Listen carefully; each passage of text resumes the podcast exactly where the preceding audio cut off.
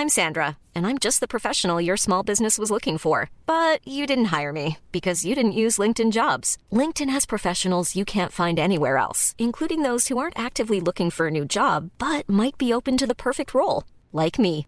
In a given month, over 70% of LinkedIn users don't visit other leading job sites. So if you're not looking on LinkedIn, you'll miss out on great candidates like Sandra. Start hiring professionals like a professional. Post your free job on linkedin.com/people today. Es gab früher mal bei einer ehemals großen deutschen Bank den Slogan Vertrauen ist der Anfang von allem. Und da muss ich nochmal die Süddeutsche Zeitung zu zitieren. Leider lässt sich dieser Spruch auch umdrehen, schreibt der Harald Freiberger und sagt, Vertrauensbruch ist der Anfang vom Ende. Und wenn das nicht motiviert, mal über eine etwas verständliche Kommunikation vor allen Dingen auch in der Schriftsprache nachzudenken, dann weiß ich es nicht. Es gibt da eine schöne Untersuchung von Haug, die ist mittlerweile sieben Jahre alt, aber glaube ich immer noch aktuell. Der sagt, dass sich Infobroschüren von Banken dadurch auszeichnen, dass sie den Schwierigkeitsgrad einer Doktorarbeit haben finde ich jetzt einen traurigen Befund, weil Doktorarbeit, ich habe ja auch mal sowas abgegeben und hatte immer die Hoffnung, die sei lesbar. Aber er hat vermutlich recht. Also Infobroschüren, die sich an ein breites Publikum richten, von Finanzdienstleistern, Instituten, Schwierigkeitsgrad einer Doktorarbeit, viele Fachbegriffe, unzählige Anglizismen und ein Satzbau mit einer Satzlänge von bis zu 120 Wörtern. Also wer soll denn das verstehen?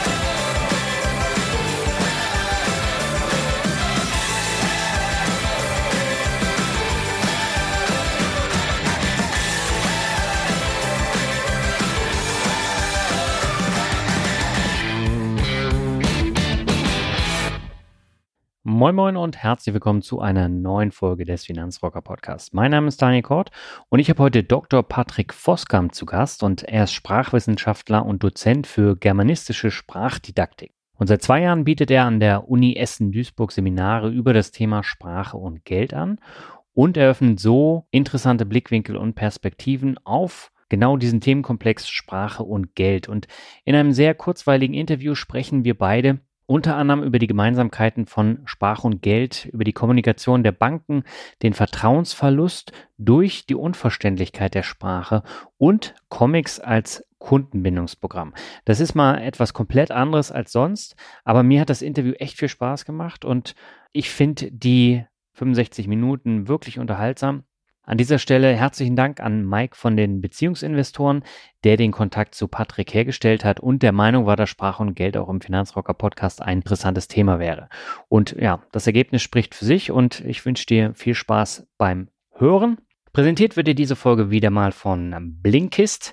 Und Blinkist ist eine App, mit der du dir die Kernaussagen aus über 3000 Büchern in nur 15 Minuten durchlesen oder super praktisch anhören kannst. Und ich habe mich diesen Monat wieder von Blinkist inspirieren lassen, welche neuen Bücher ich unbedingt lesen möchte.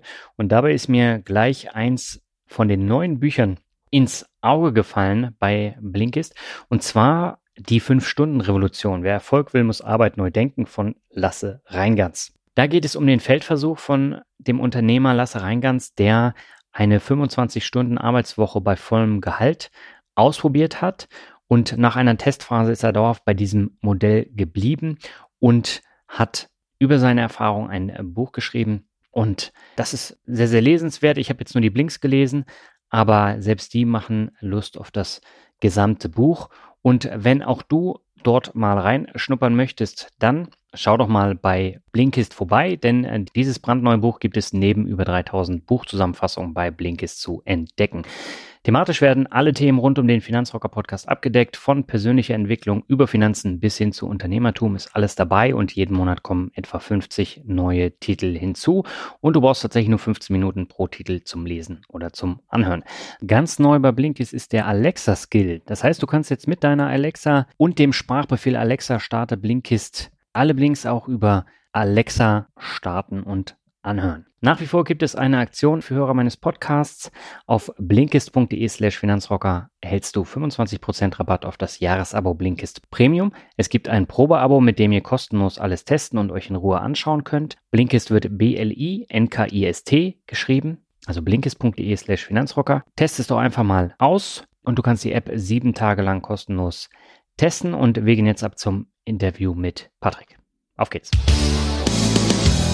Meine Leitung geht heute in den Ruhrpott und dort begrüße ich Dr. Patrick Voskamp und er ist Dozent im Fachbereich Germanistische Sprachdidaktik an der Universität Essen-Duisburg und mit ihm möchte ich heute über Sprache, Geld und noch einiges mehr diskutieren. Aber erstmal herzlich willkommen im Finanzrocker Podcast, Patrick. Was kann ich mir denn unter germanistischer Sprachdidaktik vorstellen?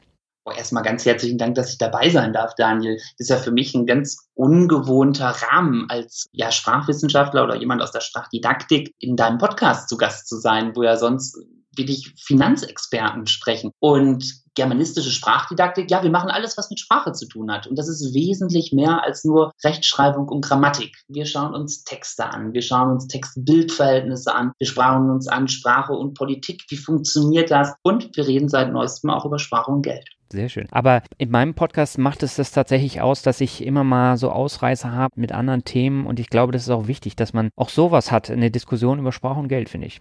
Ich liebe das ja mit dem Interdisziplinären. Deshalb fahren wir mit dem Sprach- und Geldseminar auch regelmäßig zu Banken, zu Verbänden, um mit denen dort ins Gespräch zu kommen. Und das finde ich wirklich bereichernd an dieser Tätigkeit, dass ich hier an der Uni auch die Möglichkeit habe, tatsächlich mit Experten, Experten aus anderen Branchen ins Gespräch zu kommen. Und das zeichnet im Übrigen auch so eine angewandte Sprachwissenschaft aus. Also nicht nur mit dem eigenen Blick Texte ob gesprochen oder mündlich, zu analysieren, sondern auch da die Perspektiven der Produzenten mit zu berücksichtigen. Okay. Und wie kam es dazu, dass du dich verstärkt jetzt mit so Themen wie Sprache und Geld beschäftigt hast? Gab es da so einen Anlass? Ja, das war, ja, wie so häufig im Leben, erstmal ein Zufall. Mit meinem ehemaligen Chef und Doktorvater habe ich mir überlegt, wir wollten gerne mal zusammen ein Buch herausgeben, hatten aber kein Thema. Mhm. Dann haben wir so um Mitternacht vor vielen Jahren mal ein kleines Themen-Ping-Pong gespielt und irgendwie sind wir auf die Idee gekommen, lasst uns doch mal was machen zum Thema Sprache und Geld. Mhm. Da waren wir beide der Meinung, so wahnsinnig viel gibt es dazu nicht und fanden das ganz spannend und haben uns dann ein bisschen damit beschäftigt und haben festgestellt, naja,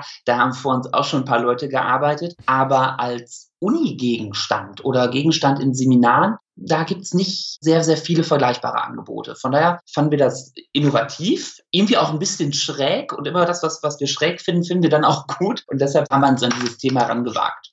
Das heißt, du beschäftigst dich jetzt aber auch schon einige Jahre damit. Ja, immer mal wieder. Also es ist mehr, mehr Hobby will ich nicht sagen, aber es fing nebenbei an, denn eigentlich bin ich in der Sprachdidaktik tätig, in der Lehrerausbildung. Da geht es um solche Themen wie Schriftspracherwerb, mündliche kommunikative Fähigkeiten etc. Und da spielt Sprache und Geld eigentlich kein Thema. Und erst vor zwei Jahren habe ich dazu ein Seminar angeboten, über das wir uns ja dann letztendlich auch kennengelernt haben. Und das macht richtig Spaß. Also mit Studierenden in der Sprache oder über die Sprache der Banken zu sprechen, Banken, Kommunikation oder Kommunikate zu analysieren, macht richtig viel Freude, weil die Studierenden wirklich mit voller Eifer dabei sind und dann auch über ihre eigenen Finanzen mal anfangen nachzudenken. Und das ist ein ganz schöner Spagat.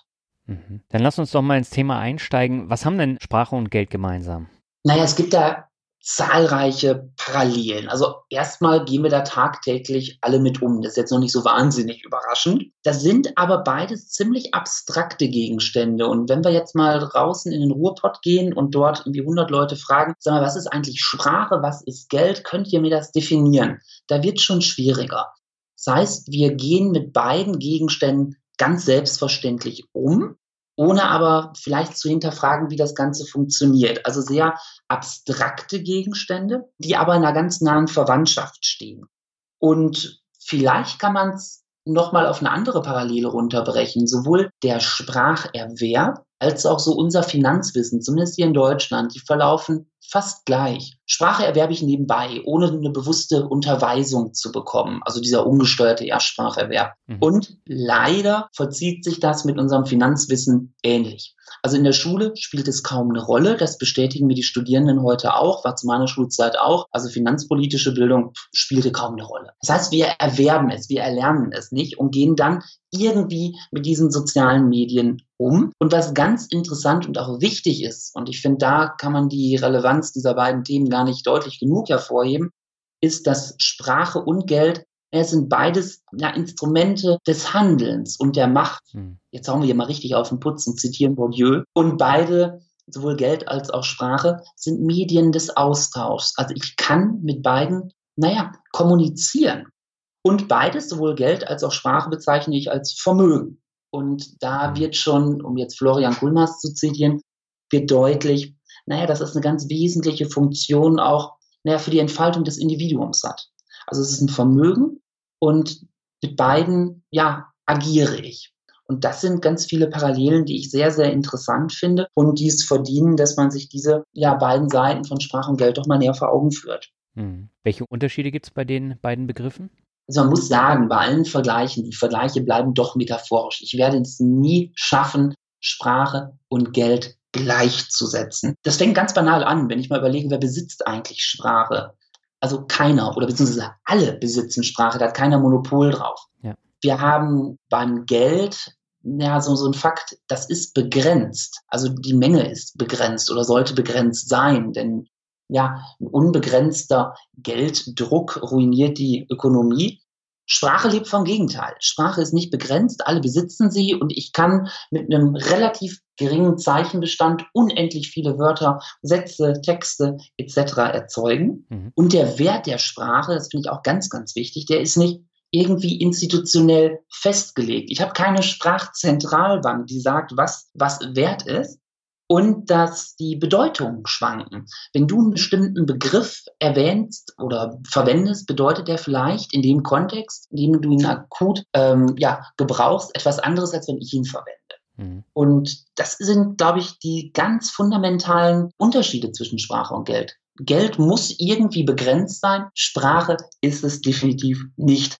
Und was man vielleicht als letzten Punkt noch sagen kann, ist Geld, naja, da tausche ich materielle Werte und Dienstleistungen aus und Sprache dient dem gegenüber eher einem Austausch von Vorstellungen, von Gedanken, von Ideen. Und das sind, glaube ich, auch nochmal ja ganz zentrale Unterschiede.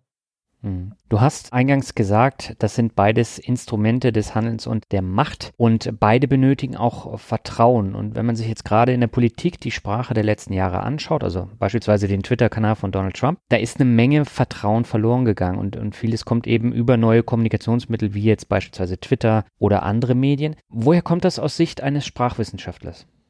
da sind ja ganz, boah, das ist echt ein Brett an Fragen, das du da aufmachst.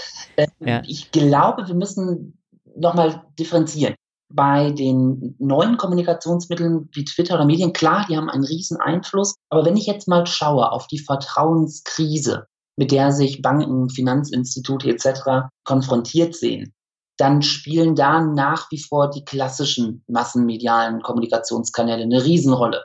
Also wenn ich sehe, wie in den Nachrichten, sowohl im TV als auch in der gedruckten Fassung, über Banken berichtet wird, also mit den klassischen Massenmedien, mhm dann habe ich hier einen Nachrichtenfluss, der doch tagtäglich hunderte Meldungen enthält, die das Vertrauen weiter Teile der Bevölkerung in das Geldsystem dahinschmelzen lässt wie Butter auf der Herdplatte. Und ob das Euro-Krise ist, ob das Niedrig- oder Negativzinsen sind, Strafzinsen, auch ein interessanter Begriff, Strafverfahren gegen Bankinstitute, das ist schon fast egal, ob das jetzt der traditionelle Kanal ist oder ob es Twitter oder Facebook oder wie auch immer ist das trägt schon zu einer Vertrauenserosion bei.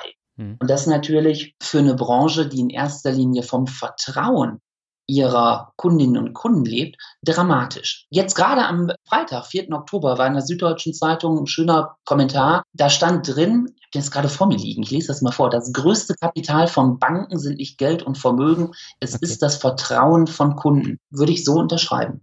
Mhm. Aber da ist es ja tatsächlich so, dass in den letzten Jahren auch massiv Vertrauen verloren gegangen ist. Du hast es ja eben schon erwähnt, dass es da diverse Sachen gab. Und auf der anderen Seite ist es so, dass die Deutschen sich häufig auch modernen Bezahlmethoden verweigern und nach wie vor auf Bargeld setzen, was ja auch ein genauer Gegensatz zur Sprache ist. Woran liegt das und hängt das vielleicht auch mit der sogenannten German Angst zusammen? Kann sein, da müsste jetzt ein Psychologe ran, gerade was so die Angst vor modernen Barzahl oder vor modernen Zahlmethoden betrifft. Ja. Vielleicht hat das was mit Kontrolle zu tun. Also in Zeiten, in denen in Bruchteilen von Sekunden so Millionen, Milliarden rund um den Globus transferiert werden, ist es doch ein schönes Gefühl, meine 10,25 Euro im Portemonnaie selbst kontrollieren zu können. Mhm. Die Barzahlungsquote ist in Deutschland noch immer immens hoch, stimmt. Da könnte ein weiterer ähm, Grund für sein, dass es gelerntes Verhalten ist. Also das oder ein erworbenes Verhalten, besser gesagt. Ich kriege von Kindesbeinen an auf ganz viele und unterschiedliche Wegen gezeigt, dass es doch gut ist, etwas zu sparen, etwas zur Seite zu legen, und das im Sparschwein oder in der Spardose. Mhm. Also habe ich da Bargeld vor mir liegen. Ich bin also mit diesem Bargeld groß geworden. Vielleicht ist es aber auch eine Angst vor zu viel Transparenz, denn wir sehen immer wieder auch in Umfragen, dass Verbraucher doch Wert auf Datenschutz legen und gleichzeitig ist vielleicht auch eine Angst zu sehen, dass Verbraucher Sorge haben, den Überblick über ihre Ausgaben zu verlieren, wenn sie es nicht mehr bar bezahlen. Du merkst, ich habe hier ganz viel Konjunktiv drin, Ja. das als Sprachwissenschaftler gar nicht so einfach beantworten kann. Da sind tatsächlich andere Expertinnen und Experten gefragt. Vielleicht auch Leute aus der Technik, die sagen, boah, wir haben doch keinen einheitlichen technischen Standard, was die Bezahlung betrifft. Wie sieht's aus mit Authentifizierung übers Mobiltelefon? Ganz, ganz viele Fragen, die damit zu tun haben. Aber in Deutschland ist es bemerkenswert und auch von Generation zu Generation tradiert. Wenn wir sparen, dann, dann legen wir was zur Seite. Die hohe Sparquote spielt damit eine Rolle und Barzahlung. Ich, da kann ich als Sprachwissenschaftler letzten Endes, du merkst schon, ich zögere so ein bisschen, nicht die alles entscheidende Antwort geben. Hm. Was aber wichtig ist, und das können wir sprachlich erklären, ist, was ist eigentlich Vertrauen? Finde ich eine interessante Frage. Ja. Und Vertrauen hat ja eine ganz, ganz große Funktion. Vertrauen hat so etwas wie eine Entlastungsfunktion. Kann ich mal vielleicht an einem Beispiel machen. Mhm. Unser Wirtschaftssystem ist heute ohne Vertrauen nicht möglich. Zum Beispiel, wenn ich morgens beim Bäcker ein Brötchen kaufe, dann vertraue ich darauf, dass sie irgendwie frisch und bekömmlich sind. Wenn ich bei Grün über die Ampel gehe, vertraue ich darauf, dass die Leute anhalten. Ja. Wenn ich online was bestelle, vertraue ich darauf, dass das zu mir pünktlich und richtig geliefert wird. Das will sagen, Vertrauen ist grundlegend für unser ganzes Wirtschaftsleben, aber auch für unser Miteinander und unser tägliches Leben. Und wenn ich jetzt mit Akteuren Handel betreibe, muss ich beurteilen, ob ich meinen Gegenüber für vertrauenswürdig halte. Und das ist entlastend. Wenn ich unterstelle, dass jemand vertrauenswürdig ist, muss ich nicht alles überprüfen. Also will ich jeden ähm, Autofahrer überprüfen, ob er fahren darf? Will ich jedes Brötchen überprüfen? Will ich jeden Händler überprüfen? Kann ich nicht. Also ich brauche erstmal so eine Art Grundvertrauen, damit dieses ganze System läuft. Und dieses Vertrauen wird in einem ganz hohen Maße auch sprachlich hergestellt. Mhm. Da haben wir eine große, große Schnittmenge zum Thema auch Verständlichkeit. Wenn ich verstehe, was zum Beispiel Banken mir mitteilen, dann vertraue ich ihnen auch eher. Also so dieser Dreiklang zwischen Vertrauen und Verständlichkeit und einer verlässlichen Kommunikation, das glaube ich, ein ganz interessantes Feld, über das man nachdenken und sprechen sollte.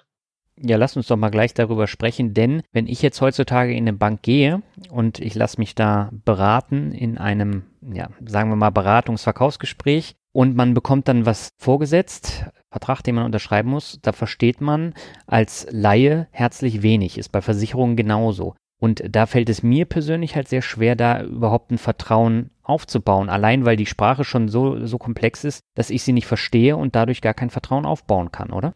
Ja, das Problem teile ich, definitiv. Und da kommt erschwerend hinzu, wenn Vertrauen eine Entlastungsfunktion hat, setzt es aber auch Wissen voraus. Und da wir in Deutschland, finde ich, im Bereich Finanzwissen nicht sonderlich gut aufgestellt sind, ich habe das eingangs schon erwähnt, das Mhm. fehlt auch in der schulischen Bildung, dass wir da über Finanzwissen wesentlich stärker diskutieren müssen. Jetzt habe ich dieses Wissen nicht.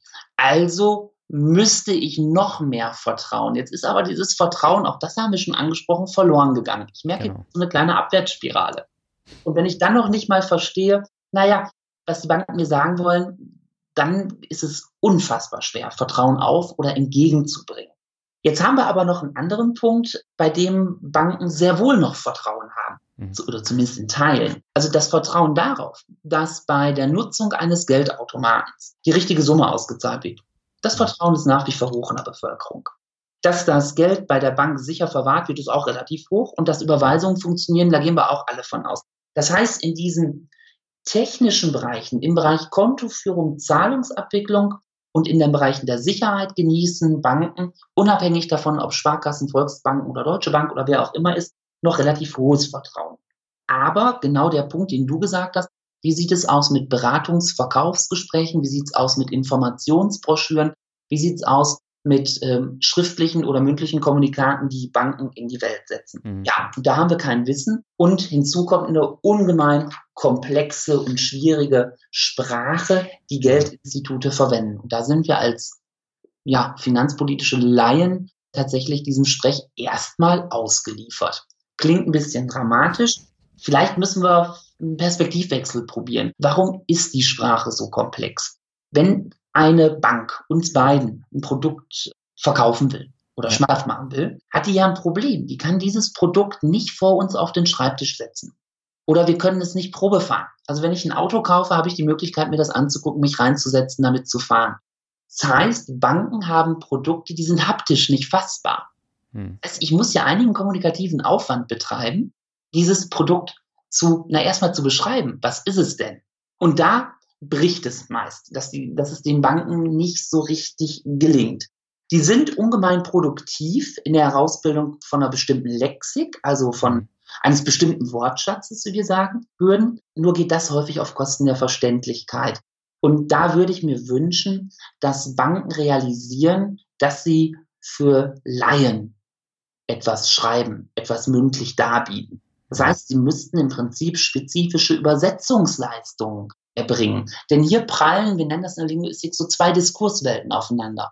Auf der einen Seite haben wir die Experten, die sitzen in den Banken, die wissen hoffentlich, was sie tun. Und auf der anderen Seite des Schreibtisches, wenn wir beide bei der Bank sitzen, haben wir die Laien. Mhm. Und jetzt haben wir eine klassische Experten-Laien-Kommunikation mit einem Wissensgefälle. Ein mhm. Wissen mehr als die anderen. Und das ist immer ein unschönes Gefühl. Und da müssen wir dran arbeiten. Und ich bin mir nicht sicher, ob alle Banken das bewusst betreiben. Tue mich da mal ein bisschen schwer, da alle so an den Pranger zu stellen.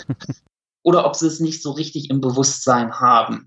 Das muss jetzt jeder Hörer an seinem Herzen bewegen, wofür er tendiert oder sieht. Nur wir sehen, dass die Beschreibung und die Ausprägung dieses finanzpolitischen Wortschatzes alles andere als verständlich ist. Das heißt, wir haben einen riesen Fachwortschatz mit Fachterminen aus dem Bereich zum Beispiel der Wirtschaft. Da tauchen mhm. Begriffe auf wie Compliance, Business Level, Tool. Und das, obwohl deutsche Übersetzungen vorhanden sind. Und vertun wir uns nicht, das kriegen nicht alle Kundinnen und Kunden übersetzt. Wir haben Berufsbezeichnungen, die zusätzlich nicht unbedingt zur Klarheit beitragen. Hm. Warum muss das Manager, Unit oder Head of äh, Department oder wie auch immer heißen? Die Claims und Slogans mit Anglizismen klingt irgendwie weltläufig, aber muss es sein, trägt es zur Verständlichkeit bei also Corporate Social Responsibility. Ich bin mir nicht sicher, ob sich die Banken damit jeweils einen Gefallen tun, da aufs Englische auszuweichen. Aber das sind ja nicht nur die Banken, also das haben ja auch große amerikanische Unternehmen oder auch deutsche Unternehmen, jetzt zum Beispiel SAP, die haben ja auch für jeden Abteilungsleiter einen anderen Begriff und das bürgert sich halt überall jetzt in den großen Unternehmen auch ein geht natürlich auf Kosten der Verständlichkeit. Ja. Und wenn ich etwas nicht verstehe, also wir haben immer hier als roten Faden so das Vertrauen. Wenn ich das nicht verstehe, kann ich kein Vertrauen aufbauen. Habe ich keine Entlastungsfunktion. Und ich sag's mal salopp, da schließen sich die Banken, Versicherer etc. doch selbst ins Knie. Mhm. Und wenn ich dann noch sehe, dass die mit ihren Hochwertwörtern, das sind so Wörter, die haben nicht die Struktur von einem Komparativ oder Superlativ, kennst ja gut, besser am besten, ne? also mhm. Superlativ, diese Steigerungsform, die sind sehr positiv besetzt. Ja, klar, denke ich mir als Bank, wenn ich solche Hochwertwörter verwende, wie zum Beispiel Sicherheit, Verantwortung, Ehrlichkeit und auch Vertrauen, wenn ich die nur häufig genug verwende, ja, dann, dann wird das schon auf Kunden- und Leserseite Vertrauen aufbauen. Leider ist das Gegenteil der Fall. Also wenn ich die sehr hochfrequent, also sehr häufig verwende, dann fällt es auf. Dann bleiben die vage und werden nicht richtig von den Leserinnen und Lesern, gibt ganz schöne Untersuchungen zu, mit Inhalt gefüllt. Mhm. Und dann haben wir noch ein nächstes Problem. Je häufiger ich sage, dass sie mir vertrauen können, desto mehr Fragen wirft es auf. Unter dem Motto, warum sagt er denn immer, dass ihr mir vertrauen könnt? Wenn er vertrauensvoll wäre, müsste er es doch nicht explizit machen. Also wir sehen da mehrere Probleme oder Herausforderungen, vor denen sich Banken gestellt sehen. Hm. Ja, nicht nur die Banken. Also ich sehe es ja jetzt auch aus Kundenperspektive. Wir hatten jetzt ja 2018 MIFID 2, das heißt, dass es alles transparenter dargestellt werden soll, dass ich als Kunde genau weiß, wie hoch sind meine Kosten und auch Folgekosten, die da kommen. Wir haben jetzt im, im September, also kurz vor dem Interview, PSD 2 Umstellung gehabt. Und die hat tatsächlich dazu geführt, dass zumindest bei mir das Vertrauen ein bisschen eingebrochen ist, weil auf einmal bei einigen Banken dann gar nichts mehr funktioniert hat oder zum Beispiel bei meiner Buchhaltungssoftwarelösung, da hatte ich auf einmal keinen Anschluss mehr an meine Bank über Wochen und da war das Vertrauen dann schon weg. Aber gerade solche, solche Geschichten führen dann eben auch dazu, dass ich das Vertrauen dann nicht nur auf, auf sprachlicher Ebene verliere, sondern eben auch in die Technik dann. Ja, das ist nochmal eine andere Komponente. Da gehen wir ja immer von aus, dass das ist ein Muss. Da brauchen wir nicht drüber reden. Das muss einfach funktionieren, sonst ist das Vertrauen weg. Aber wo du das gerade ansprichst, gerade Beratungsprotokolle. Hm. Ich habe mir das mal angeguckt, wie sah vor 20 Jahren Kreditvertrag aus. Das waren ein paar Seiten, dann wurde da unterschrieben, Kredit kam. Heute bekomme ich dann ein Konvolut an Papieren, das der Transparenz dienen soll. Ja. Ich weiß nicht, wie es dir geht, aber wenn du nach einem Beratungsgespräch ein dickes Pamphlet vorgelegt bekommst, mit der Bitte, das doch zu unterschreiben, weil ja dann klar sei, dass das Beratungsgespräch möglichst transparent verlaufen ist, dann ist das sicherlich gut gemeint. Mhm. Scheint mir aber ein bisschen übers Ziel hinausgeschossen zu sein. Klar, Transparenz ist ein hohes Gut. Es trägt aber nicht unbedingt dazu bei. Warum soll ich einen dicken Stapel Papier unterschreiben? Ich übertreibe jetzt ein bisschen, das deutlicher zu machen, ja. wenn doch eh alles vertrauenswürdig ist. Also es provoziert fast das Gegenteil. Ja, ich finde das spannend. Also ich habe ja in der Vergangenheit auch ganz viele von den neuen Fintech-Produkten ausprobiert. Und gerade wenn junge Leute etwas gestalten, auch innerhalb der Richtlinien der BaFin, versuchen sie trotzdem, das Smartphone-Display-Größe runterzudampfen, so gut es geht. Ja. Und äh, da habe ich jetzt bei verschiedenen Anbietern äh, wirklich äh, dann auch schon gesehen, dass ich innerhalb von wenigen Smartphone-Wischs da einen Vertrag habe, den ich auch klar verstehe, selbst wenn ich ein Laie bin. Und ja. gerade bei neuen Unternehmen geht der Trend dahin, bei den alten, die verwahren ihre komischen Pamphlete. Habe ich so das Gefühl. Das Gefühl habe ich auch. Jetzt muss ich nur sagen, das ist ein Gefühl. Und das ist bei mir noch nicht empirisch belegt. Da müsste ich tatsächlich nochmal kramen, ob es da auch äh, belastbare Studien zu geben, die, also nicht, dass wir jetzt hier so dumpfe Vorurteile bedienen. Das Gefühl habe ich auch, aber wie gesagt, da, da habe ich jetzt keine objektivierbaren Daten gerade vorliegen. Hm. Was mir nur wichtig ist, ich finde, dass Banken enormes Potenzial verschenken durch diese unverständliche Sprache. Alle wissen, dass es mit dem Finanzwissen nicht weit her ist. Also muss ich doch nochmal intensiver darüber nachdenken, wie ich meine Kundinnen und Kunden adressiere. Und ja. da sehe ich nur in Teilen ein ernsthaftes Bemühen. Ja, ich auch. Also wie gesagt, wenn da neue, jüngere Leute kommen, die dann auch wirklich was verändern wollen, dann versuchen sie es auch auch über so eine Vertragskonstrukte, die dann leichter verständlich sind. Aber gerade bei den großen Banken, wie, wie will man da innerhalb von einem kurzen Zeitraum da so viel ändern, was jetzt die letzten Jahre falsch gelaufen ist? Ganz schwer. Also seit der Finanzkrise ja. 2008, 2009 haben wir diesen massiven Vertrauensverlust. Und den kriege ich nicht damit korrigiert, indem ich unter jedem Werbeflyer schreibe, uns können Sie vertrauen. Oder es gab früher mal bei einer ehemals großen deutschen Bank den Slogan, Vertrauen ist der Anfang von allem. Und da muss ich nochmal die Süddeutsche Zeitung zu zitieren. Leider lässt sich dieser Spruch auch umdrehen, schreibt der Harald Freiberger und sagt, Vertrauensbruch ist der Anfang vom Ende. Und wenn das mhm. nicht motiviert, mal über eine etwas verständliche Kommunikation vor allen Dingen auch in der Schriftsprache nachzudenken, dann weiß ich es nicht. Es gibt da eine schöne Untersuchung von Haug, die ist mittlerweile sieben Jahre alt, aber glaube ich immer noch aktuell. Der sagt, dass sich Infobroschüren von Banken dadurch auszeichnen, dass sie den Schwierigkeitsgrad einer Doktorarbeit haben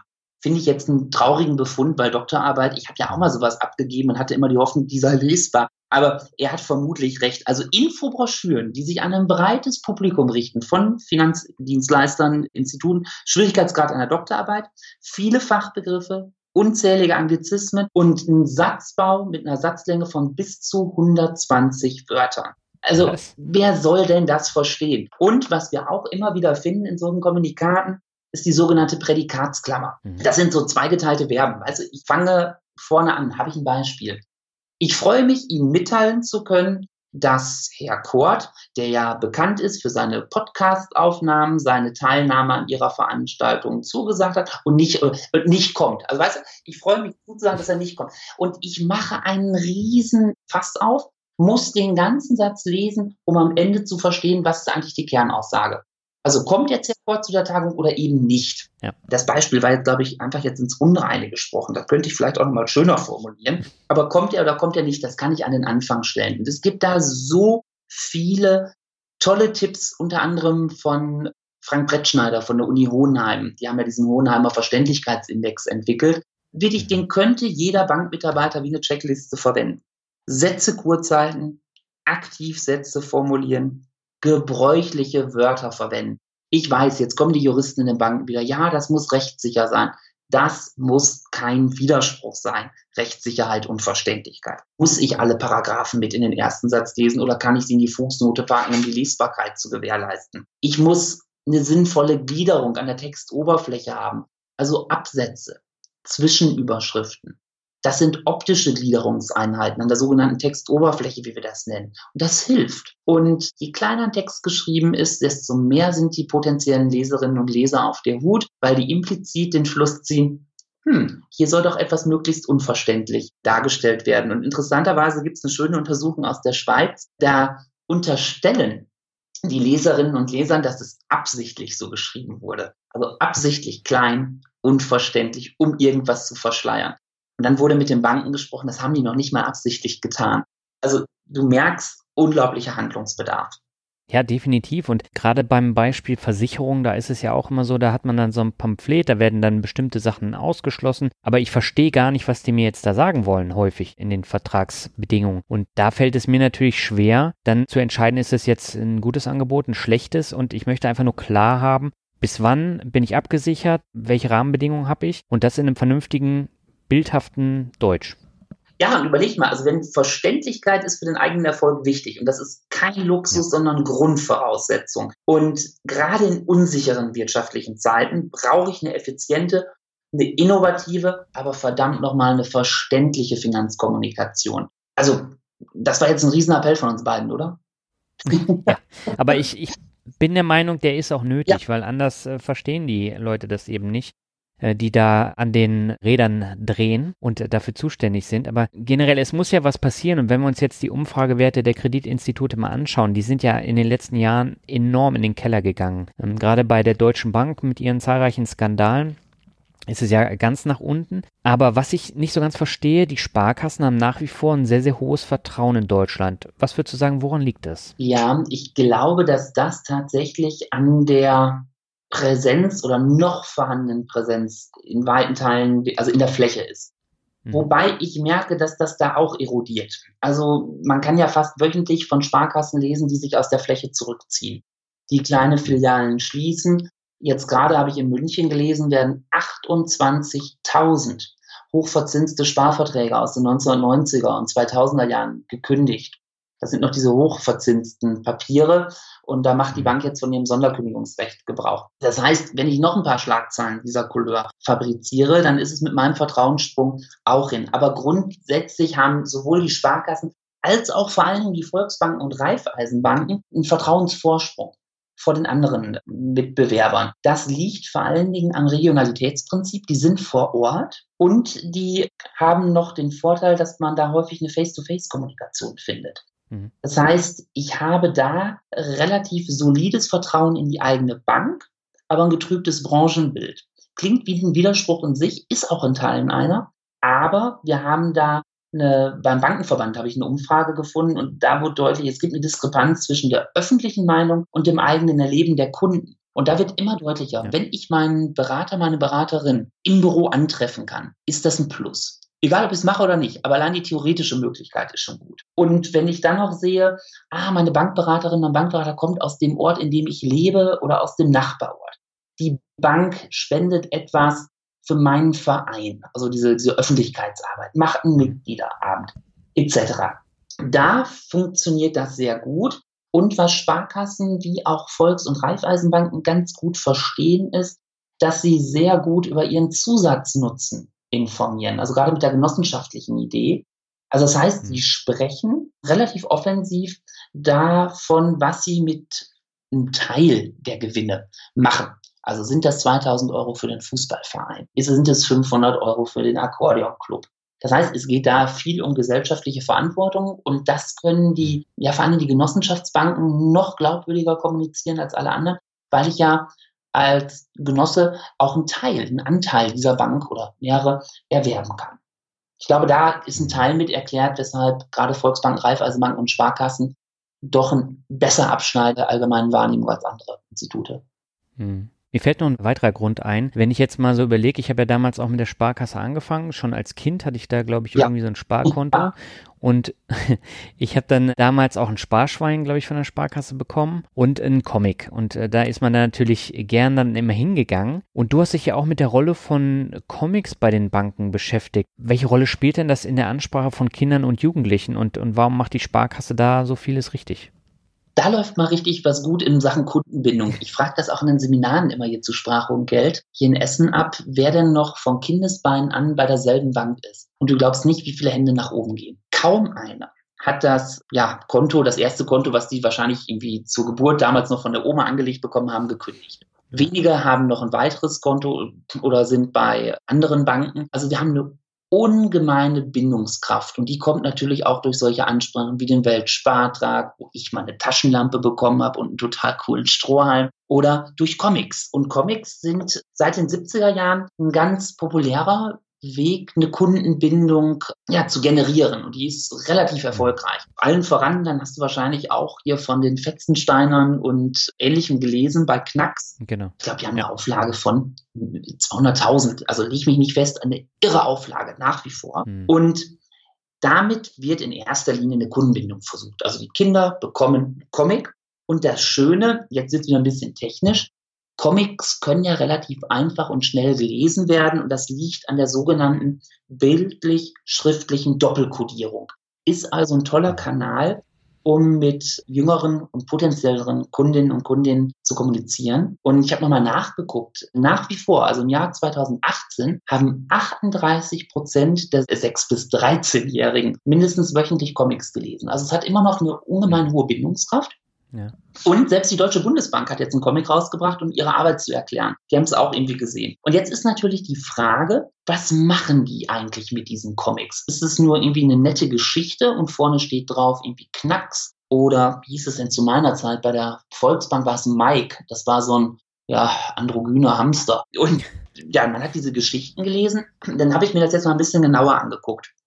Interessanterweise, die eigentlichen Stories, die erzählt werden, zum Beispiel bei den Knacks-Comics, da geht es selten um Geld. Also Geld ist jetzt nicht die mhm. Haupttriebfeder, anders als zum Beispiel bei Dagobert Duck, wo sich alles ums Geld dreht. Das ist bei den Comics, die die Banken herausgeben, anders. In deren mhm. Stories spielt Geld kaum eine Rolle. Es geht aber, naja, so durch die Brust, durchs Auge darum, implizit, ich weiß nicht, wie bewusst die es machen, den Banker gut dastehen zu lassen der Banker auf der Insel Knacks, wo diese Knaxianer leben, bei diesem Sparkassencomic, heißt Gantenkiel. Das ist der Banker der Insel, viele kennen ihn wahrscheinlich, und der wird nur mit Hochwertwörtern charakterisiert, auch auf der dazugehörigen Homepage. Mhm. Der ist zuverlässig, der ist gelehrt, der ist klug. Wer auf Knacks auf dieser Insel etwas wissen will, der fragt den klugen Gantenkiel. Also der tritt uns entgegen, dieser Banker, mehr wie so ein Vertreter von einer bürgerlich-humanistischen Bildungsgesellschaft. Der ist ein Bildungsideal. Der verwaltet auch die ganzen Bücher der Insel. Und du merkst schon, das ist ein ganz anderes Bild als das, was wir in der medialen Berichterstattung präsentiert bekommen. Komplett anders, ja.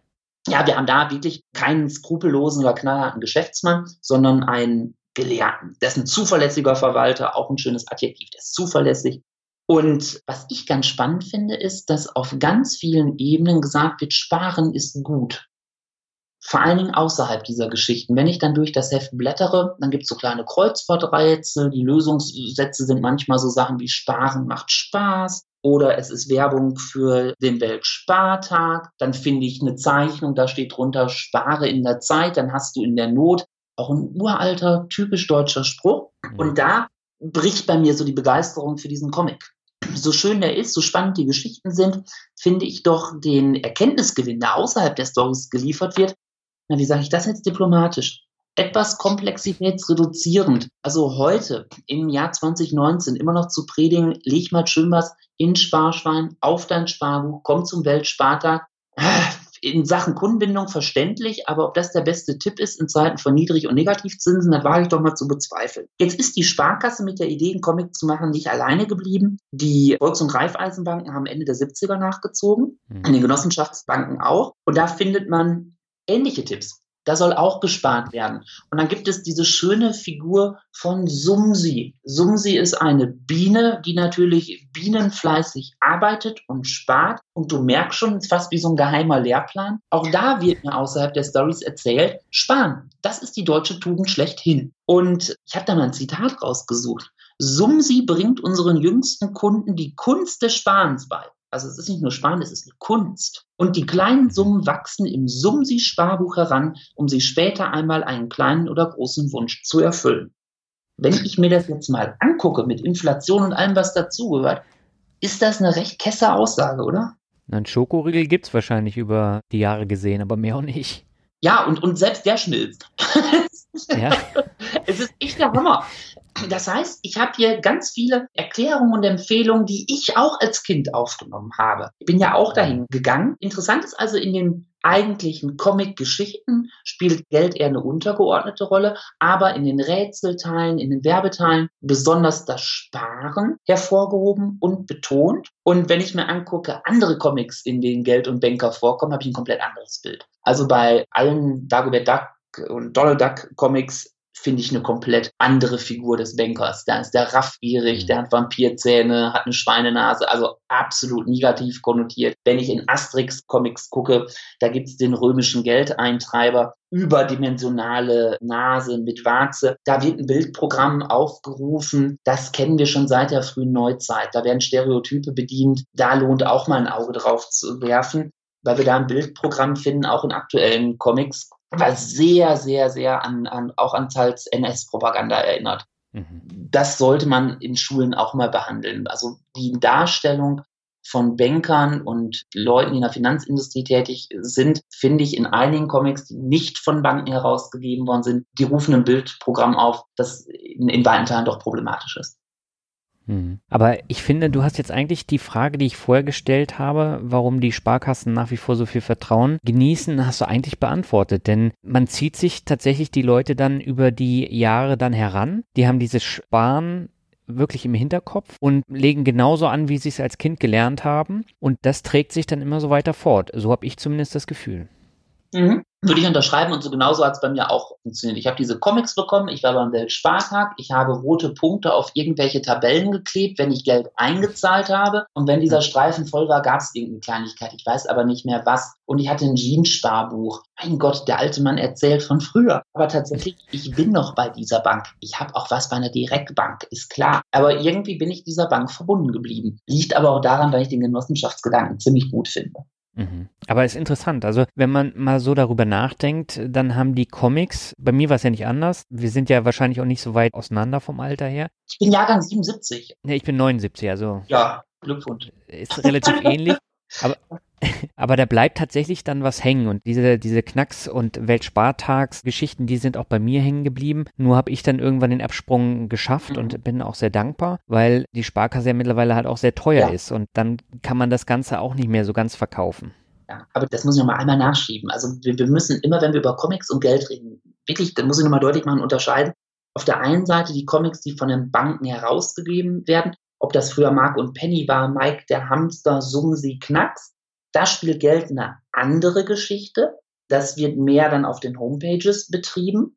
Und bei den anderen Comics wie Asterix, wie Dagobert Duck, wie sie alle heißen, da habe ich ganz häufig das Geld, bei den Schlümpfen zum Beispiel, der Finanzschlumpf, schöne Geschichte, da ist Geld immer der Zerstörer des sozialen Friedens. Vorher war die Welt in Ordnung, da haben wir noch so einen mittelalterlichen Tauschhandel, übrigens auch bei Asterix mhm. und Obelix. Innerhalb dieses Palisadenzauns, wo die Gallier wohnen, gibt's kein Geld. Und immer, wenn die Römer anrücken, spielt auf einmal Geld eine Rolle. Und Geld wird von den Römern in drei oder vier Geschichten strategisch eingesetzt, um diesen sozialen Frieden des gallischen Dorfes zu stören. Das ist also ganz interessant. Bei den Zusatzinformationen bei den Bankencomics, Geld sparen ist gut. Und bei anderen Comics habe ich ganz häufig soziale Frieden wird zerstört, Unfrieden kehrt ein und ich habe immer so, so eine gut-böse Dichotomie. Also es ist ganz interessant, sich mhm. mit, mit Geld und Comics mal zu beschäftigen. Aber ist das jetzt nur in Deutschland und in deutschen Comics so oder ist es weltweit so? Oh, uh, da frag mich in zwei Jahren nochmal. Wenn ich ein bisschen Zeit habe, gucke ich mir das an. Aber das wäre ja auch eine spannende Frage, ob in den USA ja. diese, diese Rollenbilder dann tatsächlich genauso sind. Mhm ich muss jetzt meiner Schande auch gestehen, das war jetzt nicht irgendwie eine riesengroße Studie sondern ich habe mir dann nur die eben genannten Comic-Reihen mal angeguckt, weil mich einfach interessiert hat, mal, welches Wirtschaftsbild wird da eigentlich vermittelt. Denn wir lesen von Kindheit an nach wie vor, ich habe die Prozentzahl genannt, sehr häufig Comics. Ich habe auf der anderen Seite keine schulische Bildung im, im finanziellen Bereich, also kann ich doch unterstellen, dass ich einen Teil meiner, ich nenne es mal Finanzbildung, auch durch Comics erlange. Und deshalb ist das schon wichtig, finde ich, was da für ein Bild vermittelt wird. Das müsste man natürlich noch viel größer mit viel mehr Comics aufziehen. Und wenn man dann ganz viel Zeit und Geld hat, weltweit, fände ich irre spannend, da mal drüber nachzudenken. Aber überleg mal, wo uns Geld noch begegnet von Kindheit an. Ich denke an den Kaufladen. Ich denke aber auch an Märchen. da ist Geld und Gold ganz häufig eine Triebfeder. Und das, wenn uns vorgelesen wurde, Gott sei Dank hatte ich das Glück, dass meine Eltern mir vorgelesen haben, sind wir damit auch konfrontiert. Also Geld und alles, was damit zu tun hat, begleitet uns tatsächlich vom Kindesbeinen an. Hm. Wenn du mit deinen Studenten über solche Fragen diskutierst, geben die dann ein ähnliches Bild wieder? Die sind ja in der Regel jünger als, als ja, wir jetzt. Aber haben die sich da auch mit den Comics beschäftigt und auch mit diesem, diesem Bild von, von Geld in der Gesellschaft und in den Comics? Nicht aktiv, aber die sind ähnlich sozialisiert worden wie wir beide, nach wie vor. Hm. Und die, die okay. Bindung an die erste Bank, mit der die groß geworden sind, ist immens hoch. Hm. Ich bin ja auch so ein Wechselmuffel. Ob das bei Strom, Gasanbieter und so, ich weiß, es waren die leichter als heute, aber irgendwie sind es so Themen, damit beschäftige ich mich nicht so wahnsinnig gerne. Und da müsste ich auch viel aktiver unterwegs sein. Und aus einem ganz Egoismus, also aus einem riesen Egoismus heraus freue ich mich ja immer, dass die nächste Generation genauso bequem ist wie ich. Spaß beiseite. Nee, ich, ich bin überrascht. Also da ist noch nicht so wahnsinnig viel getan. Dass ich, ich weiß nicht, ob es an der Region hier liegt oder ob es daran liegt, dass ich in erster Linie mit Germanistikstudierenden zu tun habe, die als zweites Fach nicht Wirtschaft oder BWL oder irgendwas haben. Aber da funktioniert die Bankbindung noch sehr gut. Lass uns mal weg von den Comics, aber doch bei Bildsprache bleiben. Du hast ja auch Webseiten angeschaut ja. von unterschiedlichen Banken. Ist denn die Online-Ansprache bei den Banken jetzt komplett anders als jetzt in den Comics? Wie hast du es wahrgenommen? Ja, komplett anders. Ich habe jetzt mal rausgesucht, einfach exemplarisch von N26 die Homepage, da die Startseite von der Deutschen Bank und von der Sparkasse. Und ich fange mal mit N26 an. Da fällt auf extrem bildlastig. Ich sehe in der Mitte eine, ich würde jetzt mal sagen, Damenhand, die eine EC-Karte in der Hand hält. Und links darunter steht kostenloses Girokonto mit N26. Ja, das ist fett gedruckt und groß. Kostenlos ist hier sicherlich ein Signalwort. Und jetzt, jetzt wird es interessant. Hol dir dein kostenloses Girokonto inklusive Mastercard Debit 100% mobil, damit du jederzeit volle Kontrolle über deine Finanzen hast. Sprachlich fällt hier auf, ich werde geduzt. Ich habe mhm. eine, wie wir sagen würde, ganz klar auf den Leser bezogene Personaldeixis. Deiktika sind immer Zeigewörter. Hier, jetzt, da, dort. Also es gibt eine temporale und Lokaldeixis. Jetzt geht's los. Jetzt ist so eine Temporaldeixis. Und jetzt habe ich hier jederzeit als Temporaladverb jederzeit habe ich volle Kontrolle. Es ist nicht nur eine Kontrolle, sondern es ist eine volle Kontrolle, spielt das Adjektiv eine große Rolle. Aber wichtig, ich mhm. habe hier den Versuch, ja eine Ansprache auf Augenhöhe. Ich duze meine potenziellen Kundinnen und Kunden, kennen wir auch von IKEA. Das ist nicht ja. wahnsinnig neu, aber es wird hier gemacht. Muss man überlegen, ist das die richtige Strategie für meine Kundinnen und Kunden? Da würde ich jetzt unterstellen, Tendenz hin zu einem eher jüngeren Publikum. Ich glaube, dass das bei der Generation 50 plus nicht so gut ankommt. Und was. 40 plus würde ich schon sagen. Ja, wahrscheinlich ja. Ja. Also 40 plus ist da auch raus. Ja, okay. Ja, stimmt, stimmt. Also damit kann ich jetzt schon auf der sprachlichen Oberfläche auf dieser Makroebene erkennen, okay, hier wird ein jüngeres Publikum, tendenziell jüngeres Publikum versucht zu erreichen. Ja. Und dann habe ich hier gerade vorgelesen, da steht nicht, hole dir dein kostenloses Girokonto, sondern es steht, hol mit diesem Elisionsapostroph heißt das. Das heißt, da wird ein Wegfall von einem Wortelement gekennzeichnet. Und das hat eine Funktion. Und zwar so soll Nähe zur gesprochenen Umgangssprache hergestellt werden. Das heißt, ich habe bei dieser schriftlichen Kommunikation ja eine Distanzkommunikation. Das ist eine sogenannte zerdehnte Kommunikationssituation. Bank und ich sind nicht in einem selben Raum. Das heißt, ich kann keine Rückfragen stellen. Habe ich den Text richtig verstanden? Deshalb tun die Banken, sollten sie gut daran tun, sich so eindeutig auszudrücken, so verständlich auszudrücken, dass ich ohne Rückfragen ihre Texte verstehe. Und hier wird diese Distanzkommunikation versucht zu mindern, indem ich duze, indem ich vermeintlich gesprochen sprachliche Elemente in den schriftlichen Text integriere. Und das ist schon so eine Imitation von einem individuellen, persönlichen Sprachkontakt, der die Werbebotschaft dir vermitteln soll. Aber würde das jetzt auch funktionieren, wenn ich da sehr umgangssprachlich agieren würde? Also wenn da zum Beispiel stehen würde, ey Digga, gönn dir, kostenloses Girokonto mit N26, würde das auch funktionieren, aus deiner Sicht? Ich halte ja gar nichts von. Das ist so wie die alten, jetzt mal der Sprachdidaktiker ähm, um die Ecke. Immer wenn versucht wird, Jugendsprache oder das, was Lehrkräfte dafür halten, in den Unterricht zu integrieren, also in der Regel, es scheitert krachend, ja. Denn Jugendsprache okay. hat vor allen Dingen eine Funktion der Abgrenzung. Und wenn das dann dieses Abgrenzen ausgerechnet in der Institution Schule im Deutschunterricht behandelt werden soll, also es löst nicht unbedingt Begeisterungsstürme auf. Und ich tue mich schwer damit, da müsste man tatsächlich mal die Zielgruppe befragen, wie die das finden. Es hat ganz schnell etwas hm. Anbiederndes, wenn tatsächlich Jugendliche damit adressiert werden sollen. Also ich würde dieses zweischneidige Schwert nicht anpacken wollen. Es sei denn, es ist irgendwie bewusst ironisch, lustig und äh, käme jetzt sehr auf das Bildelement an, das da verwendet wird. Ich erinnere mich noch an diese uralte Milka-Werbung mit diesem Almöhi.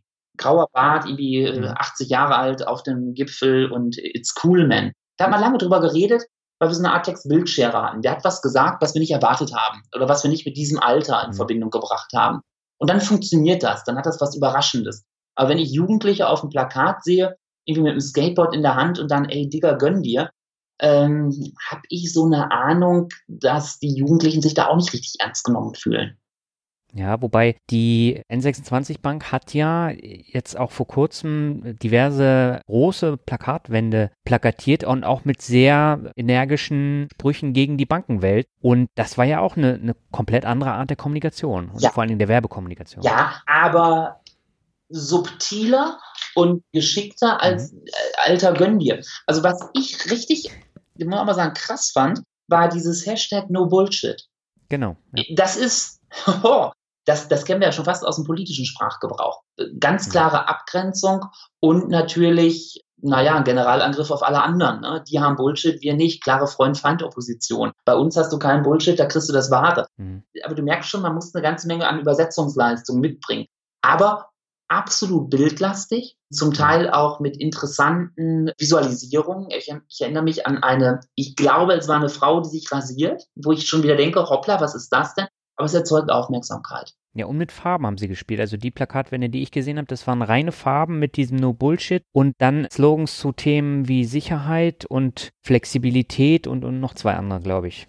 Ja, da haben wir die klassischen Hochwertwörter. Ne? Wo, wenn ich jetzt nur die sehe, würde ich sagen, total austauschbar. Also Sicherheit, Mobilität, immer erreichbar, kann ich keiner Bank klar zuordnen. Also das reklamieren die ja alle für sich. Aber du hast recht, dieses Arbeiten mit Farben, absolut. Auch irgendwie ein zartes Türkis, hier mal ein Rosa, ist schon interessant. Es gab aber in Berlin eins, da unterstelle ich jetzt mal einen bewussten Irritationseffekt durch weiße und rote Farbe, die eins zu eins Sparkassenfarbe normalerweise ist. Ne? Und da war dann draufgeschrieben, mhm, ja. no Bullshit, als Titel dieser Kampagne da wurden mehrere Plakate rausgebracht. Und links war das Logo von N26 und dann darunter die, oder da, die Schlagzeile, die erste Bank, die du lieben wirst und dann klein am Rand so die mobile Bank und Banking, but without the bullshit.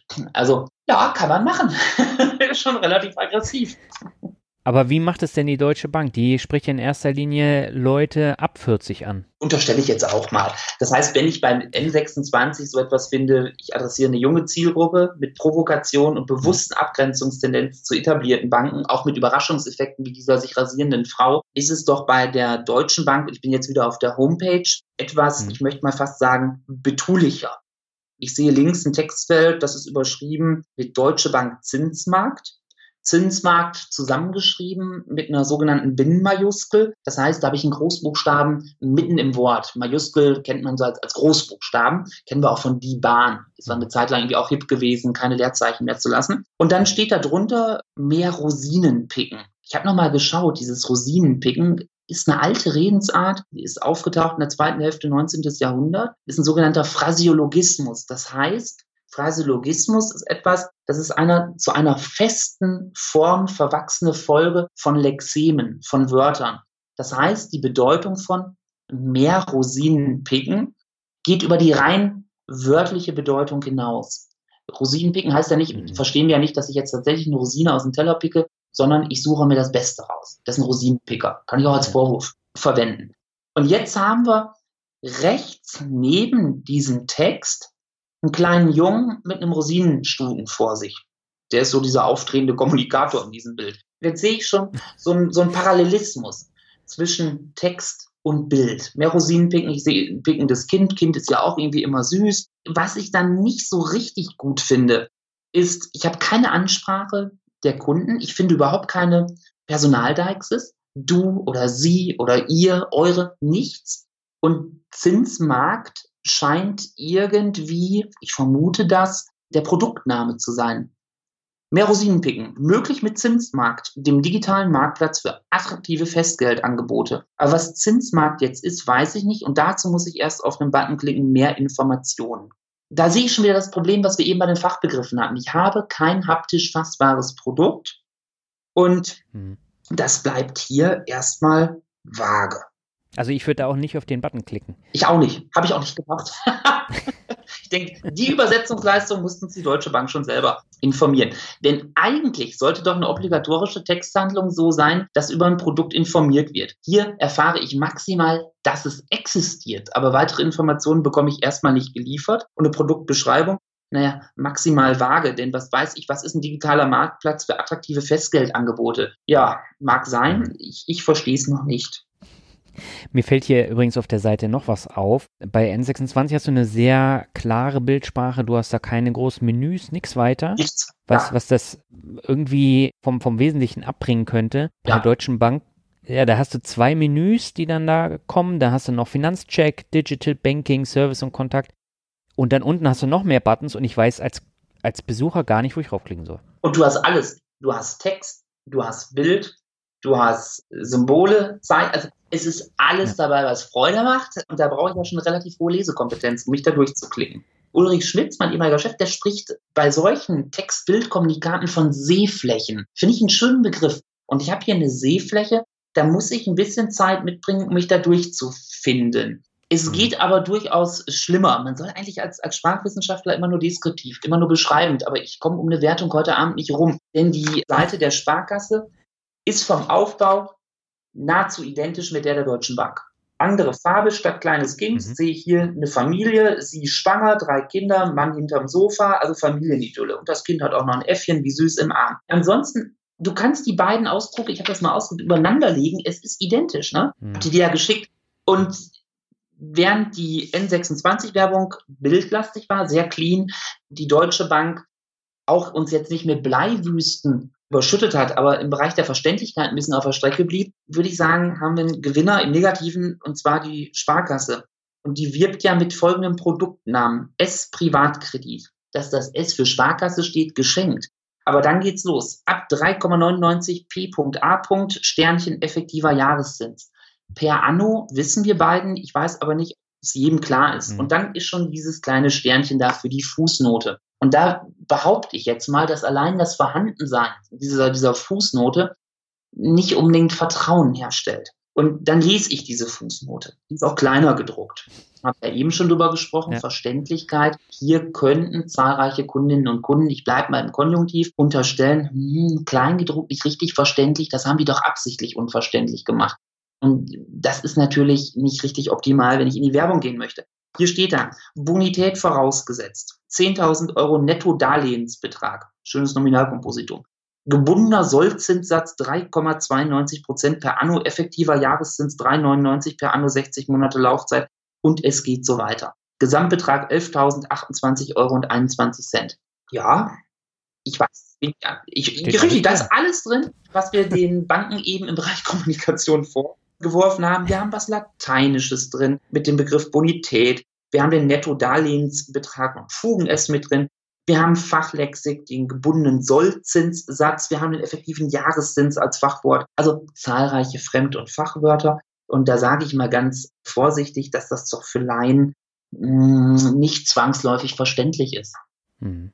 Ja, bin ich ganz bei dir. Und dann sind wir halt wieder da beim Thema Verständlichkeit und wo führt der Weg jetzt hin in Zukunft? Und da haben wir schon drüber gesprochen. Wir haben jetzt auf der einen Seite die Fintech-Unternehmen, die dann tatsächlich eine leicht verständliche Ansprache haben, viele Bilder, eine hohe Funktionalität. Und wir haben auf der anderen Seite die alten Banken, wo die ganzen Filialen jetzt aussterben und die sich jetzt komplett umstrukturieren müssen. Meinst du, dass die sich dann den Fintech-Unternehmen angleichen? sprachlich? Ich muss ein bisschen vorsichtig sein bei den Aussagen jung gegen alt. Ich habe da jetzt wirklich keine flächendeckende Untersuchung gemacht du merkst, ich baue hier gerade selber eine mhm. Fußnote ein. Ne? Also, sehe ich das morgen ja. der Anwalt besteht und was haben sie gesagt über die Deutsche Bank, dann kann ich hier auf den Rechtsstreit. Nee, aber ich sehe deutliche Tendenzen, ja. Was, was mich irritiert, ist zum Beispiel bei dieser eben thematisierten Sparkassenwerbung, wir haben überhaupt keinen Textbildbezug. Da sind die neueren Banken nach meinem Eindruck deutlich innovativer und kreativer. Hm. Ich sehe jetzt bei der Sparkasse halt links den Produktnamen S Privatkredit und rechts eine Familie auf dem Sofa. Das bringe ich jetzt noch nicht zusammen. Da muss ich. Doch, ich, ich bringe das zusammen. Ich kann dir sagen, worauf sie sparen, diese 10.000 Euro. Ja. Und zwar für den Fernseher, der fehlt. Deswegen sitzen sie da so erwartungsvoll auf dem Sofa und warten auf das Geld für den neuen Fernseher. Ja, aber wie, wie blöd ist denn der Mann? Der hat Popcorn schon gemacht, wenn der Fernseher nicht da ist? Also.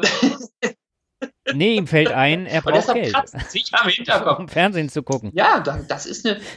Ach, es ist. Also es ist wirklich echt so altbacken.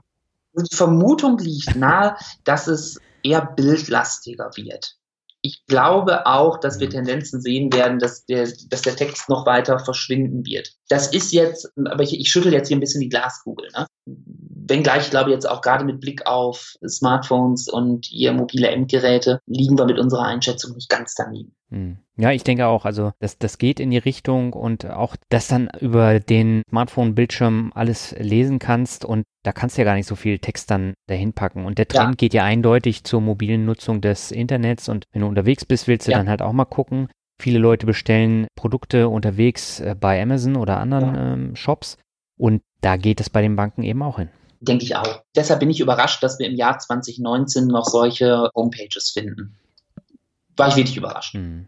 Ja, aber es ist spannend darüber zu diskutieren und sowas hatte ich im Podcast auch noch nicht. Jetzt bleibt uns noch die Frage, was hast du denn für die Zukunft geplant, gerade auch für deine Studenten und auch in Bezug auf Sprache und Geld? Was ich im Moment ganz spannend finde, wir analysieren jetzt seit, ich glaube, drei Semestern haben wir tatsächlich Flyer analysiert. Und der geneigte Zuhörer mag jetzt denken, mhm. Flyer, Moment, das ist doch irgendwas gedrucktes in Papierform und die Älteren erinnern sich. Tatsächlich hauen alle Banken noch Infoflyer raus. Ich war wirklich überrascht. Und wir haben das jetzt mit den Studierenden gemacht, dass ich die in Banken geschickt habe. Die haben sich dort als Neukunden vorgestellt und dass man die nicht direkt angekettet und da behalten hat, ist alles. Also der Neukunde, das unbekannte Wesen, das von sich aus in die Bank kommt, das, die wurden geliebt.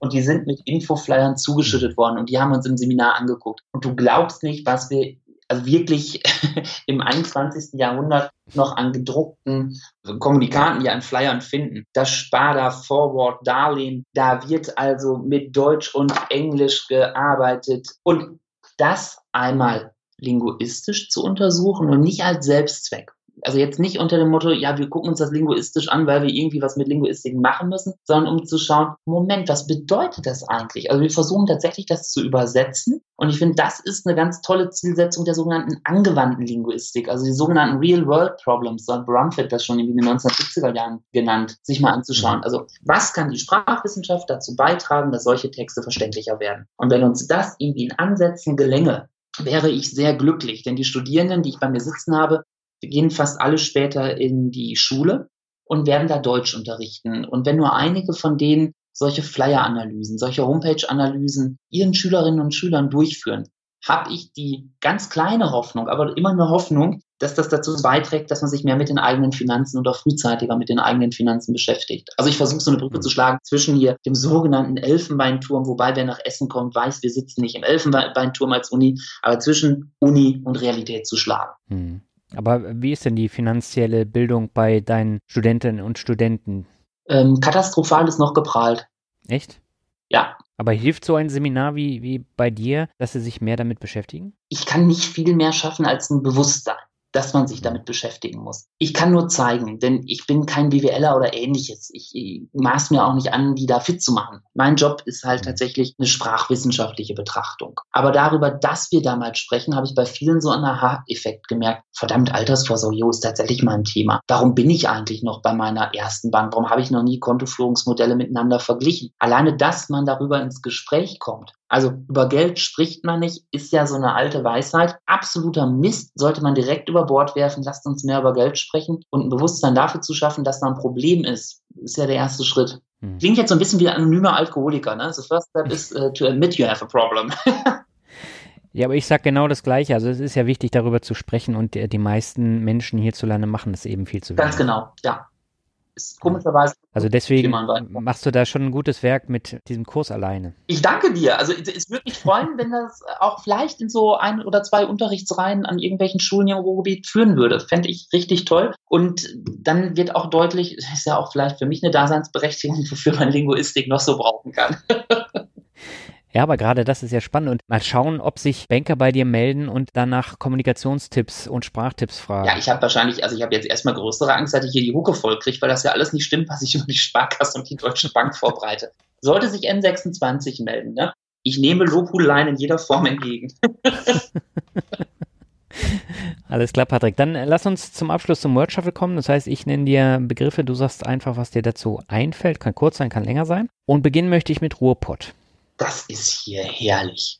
Also kunterbunte Mischung, Leute kommen vorbei. Und ihr dürft auch gerne den Satz sagen, Mensch, ist das grün hier, das haben wir nicht gedacht.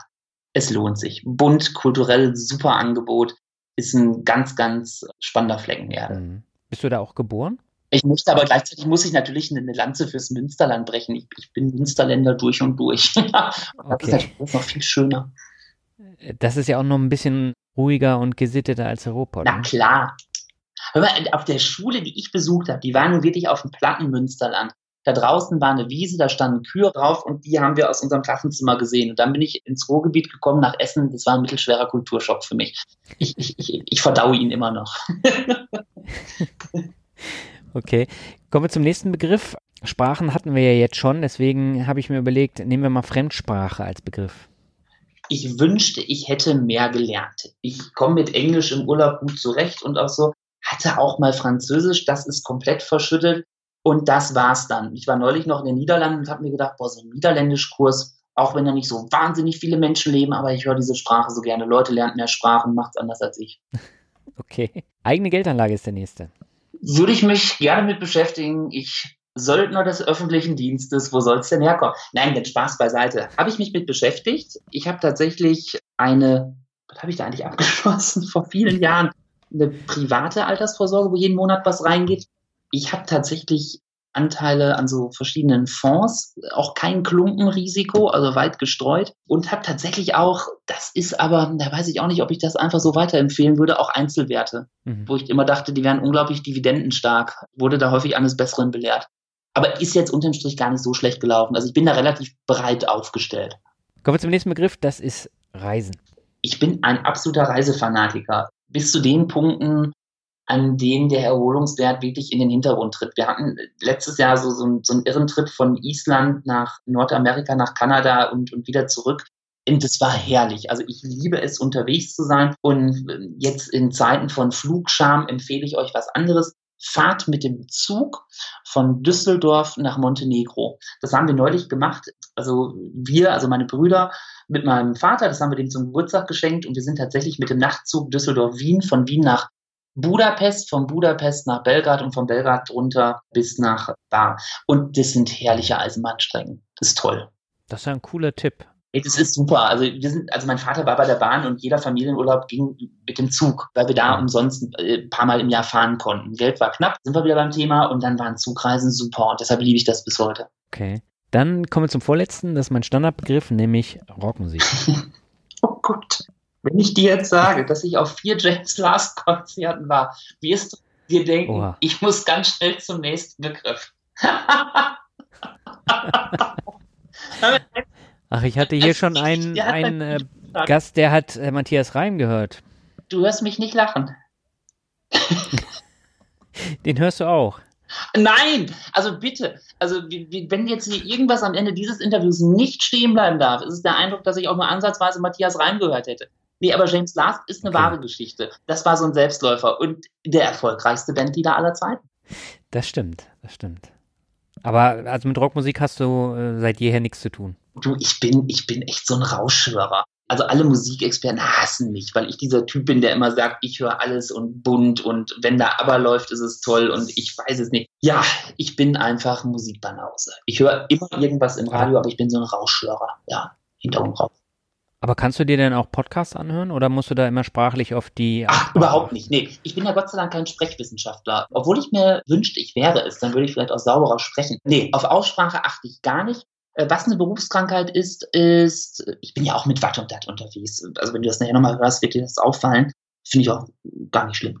Darf ruhig hören, woher ich komme. Was mir schon auffällt, ist beim Lesen. Also die Brille kriege ich ganz schlecht abgesetzt. Also da re reagiere ich irgendwie auch zunehmend irgendwie sensibel. Ich rede nicht über Flüchtigkeitsfehler, aber wenn ich merke, auch in offiziellen Produkten, hm, da sind viele Rechtschreibfehler und so, dann rüttelt das bei mir auch schon wieder an so einer Vertrauenswürdigkeit. Ja. Hm, okay. Dann kommen wir zum letzten Begriff, das ist Glück. Und ich soll jetzt sagen, was Glück ist und hätte damit die eine Million Dollar gewonnen, oder? Das Spannende an diesem Begriff, den ich auch fast jedes Mal benutze, ist, dass jeder etwas anderes dazu sagt, was ihm, was ihm dazu einfällt. Und ich glaube, das macht diesen Begriff auch aus. Dann ist es definitiv meine Frau samt dem sich in der Produktion befindenden Nachwuchs, also Halbzeit, 22 Zentimeter, falls es jemand interessiert, Scheitel, Schweißlänge, SSL, man lernt nie aus. Und die wird morgen 40 und das ist ein ganz, ganz großes Glück. Sehr schön, sehr schön. Ich bin letzte Woche 40 geworden, also das ist ja eine Woche nach mir dann. Ja, jetzt Glückwunsch nachträglich. Dankeschön. Kann dir sagen, auch jenseits dieser Grenze macht es Spaß. Ja, ich glaube auch. Also die besten Tage kommen, kommen noch. du leidest noch, oder was ist das? Ein bisschen, ja. Weil die Fete so hat. Weil ich hatte ein Riesenproblem mit 30. Das habe ich gehasst wie die Pest und habe da auch Traueranzeigen verschickt, weil ich die zwei beerdigt habe. Also von der 29 die zwei dann weg und dann kam die 30. War aber trotzdem eine ganz gute Fete und 40 habe ich mich irgendwie drauf, ich weiß nicht, fand ich gut. Habe ich groß gefeiert. War in Ordnung. Ja, man muss halt immer gucken. Ne? Ich habe auch gedacht, so wenn du 30 wirst, dann äh, ist man ja tatsächlich alt, aber dann kam die beste Zeit. Finde ich auch. Und das, das hat jetzt halt noch nie aufgehört mit der 4 dann davor. Und soll ich dir was sagen? Das meine ich ganz im Ernst. Ich möchte nicht einen Tag jünger sein. Denn wenn ich mir vorstelle, den ganzen Mist, den man so machen musste, nochmal zu machen. Es gibt ja Leute, die sagen, boah, ich wäre so gerne noch mal 15 oder so. Hatte ich noch nie. Ich glaube, das ist ein gutes Zeichen, wenn wir das beide so haben. Ja, also nicht, dass wir jetzt hier diskutieren, wie, ich wie zwei auch nicht machen, schon die beiden, ne? Herren. Äh, genau, Waldorf und Städtler. Ja. Aber äh, trotzdem, das definiert ja auch so ein bisschen das Thema Glück. Ne? Also älter werden kann auch glücklich machen. Definitiv. Aber ich kenne viele Leute, die sind da nicht mehr hingekommen an dieses Alter. Darf man, also ehrlich, Gesundheit ist schon eine feine Sache. Das war doch jetzt ein äh, schönes Schlusswort, Patrick. In diesem Sinne, herzlichen Dank für das Interview, hat mir eine Menge Spaß gemacht und das war definitiv mal was anderes. Ja, das war das Interview mit Patrick Voskamp. Thematisch ist es ein bunter Farbtupfer gewesen. Es geht jetzt also nicht um spezifische Geldanlage, sondern tatsächlich um das Thema, wie gehen Banken mit der Sprache um, welche Gemeinsamkeiten haben Sprache und Geld. Und das hat mich von Anfang an gereizt, dieses Thema. Und das Interview hat mir auch eine Menge Spaß gemacht. Bevor ich jetzt zum Ende komme, habe ich noch zwei Bewertungen für dich. Der erste stammt von Immodom und er schreibt Top-Podcast. Lieber Daniel, neben dem Finanzvisier Rock gehört dein Podcast mit Abstand zu den am meisten gehörten Podcasts. Dies liegt zum einen an der guten Themenzusammenstellung rund um finanzielle Bildung, selbstbestimmtes Handeln und Reisen. Zum anderen vermitteln du und deine vielseitigen Gäste auf authentische und nicht gefilterte Art ihre Erfahrung und zeigen auf, dass man sich auf dem richtigen Weg befindet. Ja, Immodom, ich danke dir herzlich für die nette Bewertung. Und die zweite stammt von Boniak 11 und er schreibt, meine Erwartungen immer übertroffen. Als Hörer der ersten Stunde bekam ich die tolle Entwicklung mit. Verbesserung der Aufnahmequalität, den einen oder anderen Ausreißer im Interview bis zum heutigen Zeitpunkt. Ich hoffe, es folgen noch viele Folgen. Weiter so. Auf meiner Empfehlungsliste immer ganz oben. Das freut mich sehr. Herzlichen Dank für deine Bewertung und äh, ich finde es klasse, dass du seit viereinhalb Jahren dem Podcast treu geblieben bist.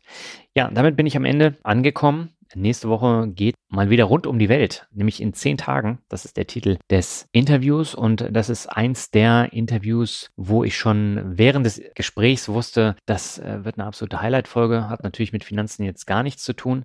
Aber es ist ja auch ein Mixtape und mir hat es eine Menge Spaß gemacht und äh, ich denke, dir wird es auch Spaß machen. Jetzt sage ich aber erstmal vielen Dank für deine Aufmerksamkeit. Bis zum nächsten Mal. Ciao.